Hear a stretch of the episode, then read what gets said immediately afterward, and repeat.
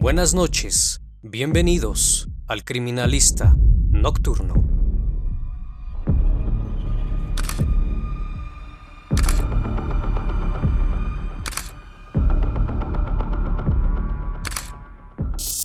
Buenas noches, bienvenidos a una nueva emisión del Criminalista Nocturno. Esperando que todos se encuentren muy bien desde cualquier parte del mundo donde sintonices este canal. Así que vamos, que la investigación debe comenzar. El 14 de diciembre de 2004, ocho agentes del grupo Jabalí acudieron tras el reporte de un hecho bastante inusual, algo que muy pocas veces se puede presenciar y ante los ojos de cualquiera pudiera provocar asombro y desconcierto. Aunque esto ha existido a lo largo de la historia, hoy en día se describe como un acto inhumano y despreciable. Esta práctica se refiere al alimentarse con miembros de la misma especie, el canibalismo. Cuando estos agentes entraron al lugar, pudieron presenciar una escena más que increíble y sorprendente. Una escena espeluznante, siendo el protagonista de esta historia un sujeto que fue identificado como Gumaro de Dios Arias, quien al interior de su vivienda tenía diferentes guisos y asados, hechos con un peculiar ingrediente, un hombre, que fue identificado como Raúl González, quien era amante de este sujeto. Gumaro de Dios nació el 7 de abril de 1978 en La Azucena, Tabasco, México, hijo de Candelario de Dios y Ana Arias, y tenía 10 hermanos. A la edad de 6 años, sufrió abuso por parte de un familiar. A partir de aquí, su comportamiento empieza a cambiar. Ahora se le veía jugar con muñecas. Incluso cuando jugaba con otros niños, les decía que era una niña y se sentía atraído por ellos. En ocasiones se le veía jugar a ser pistolero y corría gritando, soy un chico malo, pero también soy una mujer mala. Estaba claro que su comportamiento no era normal, pero como aún era un niño, no le dieron mayor importancia, aunque conforme fueron pasando los años, crecería con traumas muy marcados y ya siendo adolescente tuvo un accidente, pues fue atropellado por un tráiler. Después de recuperarse del incidente, se le veía comportarse aún más extraño, pues en ocasiones se apartaba y se le veía acariciando a una yegua, y cuando nadie lo veía, mantenía relaciones con ella. Llegaba a fantasear que se trataba de una mujer estadounidense con la que tendría hijos. Ya de adolescente se podía notar un leve retraso mental, además de que padecía esquizofrenia, pues a veces se le veía hablando solo y riéndose. Cuando de trabajar se trataba, él era demasiado holgazán, pues cuando se le pedía ayudar en el campo, mencionaba que no quería ser un campesino y se quedaba acostado sin hacer nada. Constantemente por las tardes salía y se embriagaba, incluso lo veían consumir drogas, y esto se había vuelto cotidiano. Gente que lo veía mencionaba que a veces se comportaba como una mujer y en otras que era el mismísimo diablo. Por lo que a los 14 años, su padre cansado de que su hijo no hiciera nada y de su pésimo comportamiento, lo enlistan en el ejército. Y lejos de rectificar su conducta, Gumaro de Dios se peleó con un subteniente y lo enviaron a una celda arrestado. Cuando salió sintió una gran ira lo que tomó un cuchillo e hirió al subteniente en el tórax y en las piernas, y salió huyendo del ejército. Regresó nuevamente a la ranchería Azucena en Cárdenas, Tabasco. Lejos de un cambio, comenzó a hacerse más adicto a diferentes sustancias de todo tipo, hasta que un día en un ataque de locura cometió un acto sumamente lamentable, pues abusó de su sobrino de apenas un año de edad. El bebé se reportó muy grave, aunque la familia en ese entonces no supo quién le hizo eso al niño. Ellos lo descubrirían tiempo después, cuando él lo confesó. En el año 2000 fue detenido y llevado al penal de Cárdenas. Pensó en un principio que lo habían detenido por el daño que le hizo a su sobrino, pero luego de cumplir su condena, supo que era por el robo de una grabadora y cinco camisas. Ahí pasó un año y seis meses. En esta ocasión, luego de que su familia no lo visitara, decidió irse a Chetumal, en el estado de Quintana Roo. En el año 2004, un hombre lo reta con un machete en Majagual, una zona maya cercana al mar. Aquel hombre lo empezó a insultar y a burlarse de él, por lo que en un descuido le quitó el machete y comenzó a filetearlo como un pescado, dejándolo tirado en el suelo tras las heridas. Menciona que esa noche tras huir se se le apareció el espíritu de este hombre que hasta sus últimos días lo sigue atormentando. Después de esto se fue a una región llamada el Petén, se ubica entre México y Belice, donde estuvo vagando hasta que encontró una construcción donde vivió algún tiempo. Ahí conoce a un anciano que se refiere como el sabio, un viejo brujo maya, a quien le hace la promesa de asesinar a tres personas. En ese mismo poblado conoce a un joven de 19 años llamado Raúl González, alias el pelón o el guacho, quien tenía un tatuaje distintivo con un nombre de una mujer que además también había sido desertor del ejército del 31 Batallón de Infantería por robarse un arma. Pronto se hicieron buenos amigos, pues ambos tenían problemas con la bebida y las drogas, pasando de ser buenos amigos a convertirse en amantes, mudándose así a una palapa abandonada ubicada a 100 metros del kilómetro 216 de la carretera Chetumal, Playa del Carmen. La palapa era parte de una empresa inmobiliaria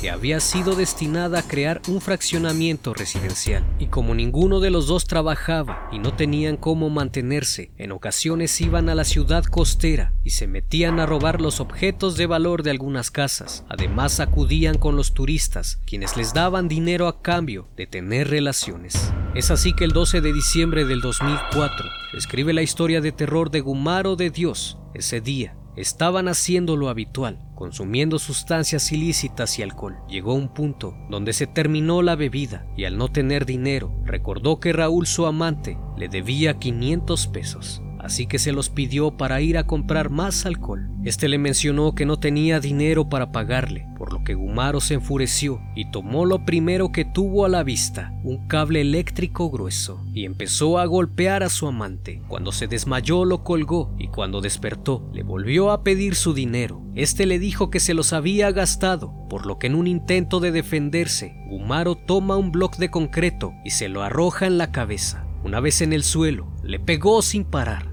hasta que se percató que su cabeza se veía aplastada, pero como todavía se seguía moviendo, tomó el cable y lo puso alrededor de su cuello y jaló fuertemente hasta que dejó de moverse y lo volvió a colgar. Posterior a eso, ya en la noche, estaba tan eufórico que pensó en comérselo. Entonces tomó un cuchillo y comenzó a cortarlo en pedazos. También le arrancó el tatuaje, lo cortó en canal para extraerle las vísceras. Al día siguiente se dirigió al mercado y con el dinero que tenía Raúl compró algunos ingredientes para cocinarlo. Cuando regresó prendió la parrilla y asó el corazón, algunas costillas y un riñón. Tomó agua en un recipiente e hizo caldo con las vísceras. Cortó en filetes el muslo izquierdo y lo cocinó. La grasa la puso en un sartén donde calentó tortillas. Al siguiente día tomó la otra pierna y la cocinó de igual forma. También probó tiras de carne cruda, así como cuatro costillas. Todo el fin de semana se alimentó de su carne. Luego de eso, el lugar se llenó de moscas y como le dio asco verlas, ya no se comió las costillas restantes. Fue entonces que un joven conocido como La Parca se acercó a la palapa y fue recibido por Gumaro. Este de inmediato le invitó un pedazo de carne. El joven aceptó hasta que se percató que el aspecto de la carne era extraño. Después se asomó a ver el interior y vio restos de un cuerpo por todas partes, por lo que horrorizado salió de ahí. Rápidamente se corrió el rumor de lo que había hecho y pronto los vecinos se acercaron para verificar el testimonio del joven. Es entonces donde ven a Gumaro a la luz del día, manipulando las extremidades, pero nadie sabía qué hacer, hasta que un taxista dio aviso a la policía municipal y a la policía judicial de los acontecimientos. Eran las 7.40 de la mañana del martes 14 de diciembre de 2004. Ocho agentes del grupo Jabalí acudieron al lugar donde se habían reportado los hechos. Al llegar quedaron sorprendidos y aterrados ante algo tan inusual, pues lo encontraron dormido junto a los restos del cadáver, recostado en una hamaca, abrazando el torso putrefacto, sin cabeza ni extremidades. También hallaron parte de los ingredientes utilizados para cocinar la carne, una hielera con cervezas, restos de inhalantes y un cepillo de dientes lleno de sangre y trozos de carne cruda. Uno de los agentes le pidió que se levantara. Rápidamente lo esposaron. Mencionan que parecía un animal, como un hombre primitivo, acaparó de inmediato los noticieros y los encabezados de los periódicos de todo el país. En una entrevista dijo, se me ocurrió sacarle todo lo de adentro, el corazón, el bofe, las costillas. Estaba rico, sabía a borrego. Por eso me comí el riñón, solo dejé los pellejos porque estaban muy correosos. Tras su detención, aceptó los cargos que se le imputaban y no mostró arrepentimiento alguno por su conducta, afirmando incluso que no se arrepentía de nada y que siempre había tenido la inquietud de probar carne humana fue trasladado al penal de Playa del Carmen, donde los demás presos se negaron a compartir una celda con él. Durante su estancia en la cárcel municipal de Playa del Carmen, Gumaro de Dios comenzó a causar terror entre la población carcelaria pues lo describen como un sujeto agresivo. Mencionan que en una ocasión cortó parte de su oreja izquierda para comérsela, pues afirmaba que extrañaba el sabor de la carne humana. Posterior a eso, unos meses después, amenazó con comerse al cocinero de la cárcel, porque los alimentos que preparaba no tenían sabor. Durante su estancia era temido hasta por los reos de alta peligrosidad, pues hablaba solo.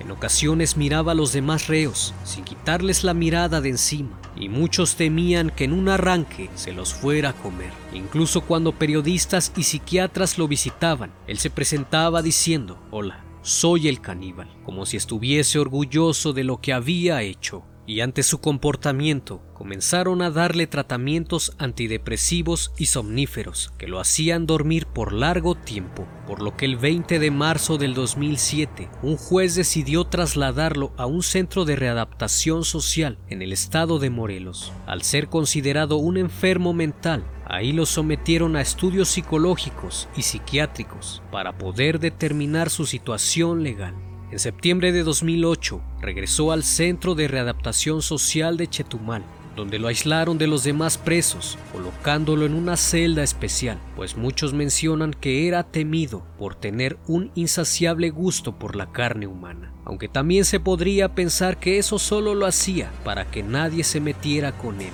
y así parecer intimidante. Lo cierto es que tras los estudios que le realizaron pudieron determinar que padecía esquizofrenia paranoide, la cual se diagnostica a personas que tienen delirios constantes, los cuales son acompañados de alucinaciones auditivas que pueden perturbar el entorno y su percepción del mundo. Mencionó que seguía buscando a su tercer víctima y al parecer ya la había encontrado. Se trataba de un preso que según sus palabras, solo de verlo, le hervía la sangre.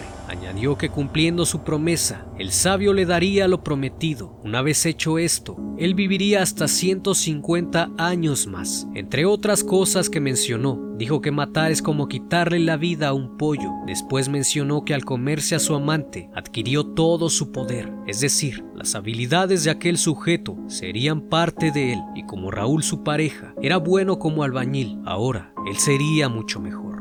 Con los estudios que le realizaron pudieron percatarse que padecía el síndrome de inmunodeficiencia adquirida, o SIDA, y a solo cuatro años de esto, el martes 11 de septiembre de 2012, Murió en el Hospital General de Chetumal, Quintana Roo, a los 34 años de edad. Fue enterrado en la ranchería Azucena del municipio de Cárdenas, Tabasco. Su caso inspiró la canción Caníbal, interpretada por Kinky y Lupe Esparza, que sirvió como tema de la película argentina La hija del caníbal, además de un libro la palapa donde Gumaro de Dios asesinó y devoró a un hombre volvió a ser una oficina de comercialización de lotes para otro proyecto de vivienda residencial. Un caso bastante sorprendente que hace volar nuestra imaginación y nuestro pensamiento al no poder descifrar los pensamientos de la mente, que cosas permanecen en lo más profundo de un ser humano. No olvides suscribirte al canal y seguirme en mis redes sociales, que están abajo en la descripción. Esto fue El Criminalista Nocturno. Nos vemos pronto.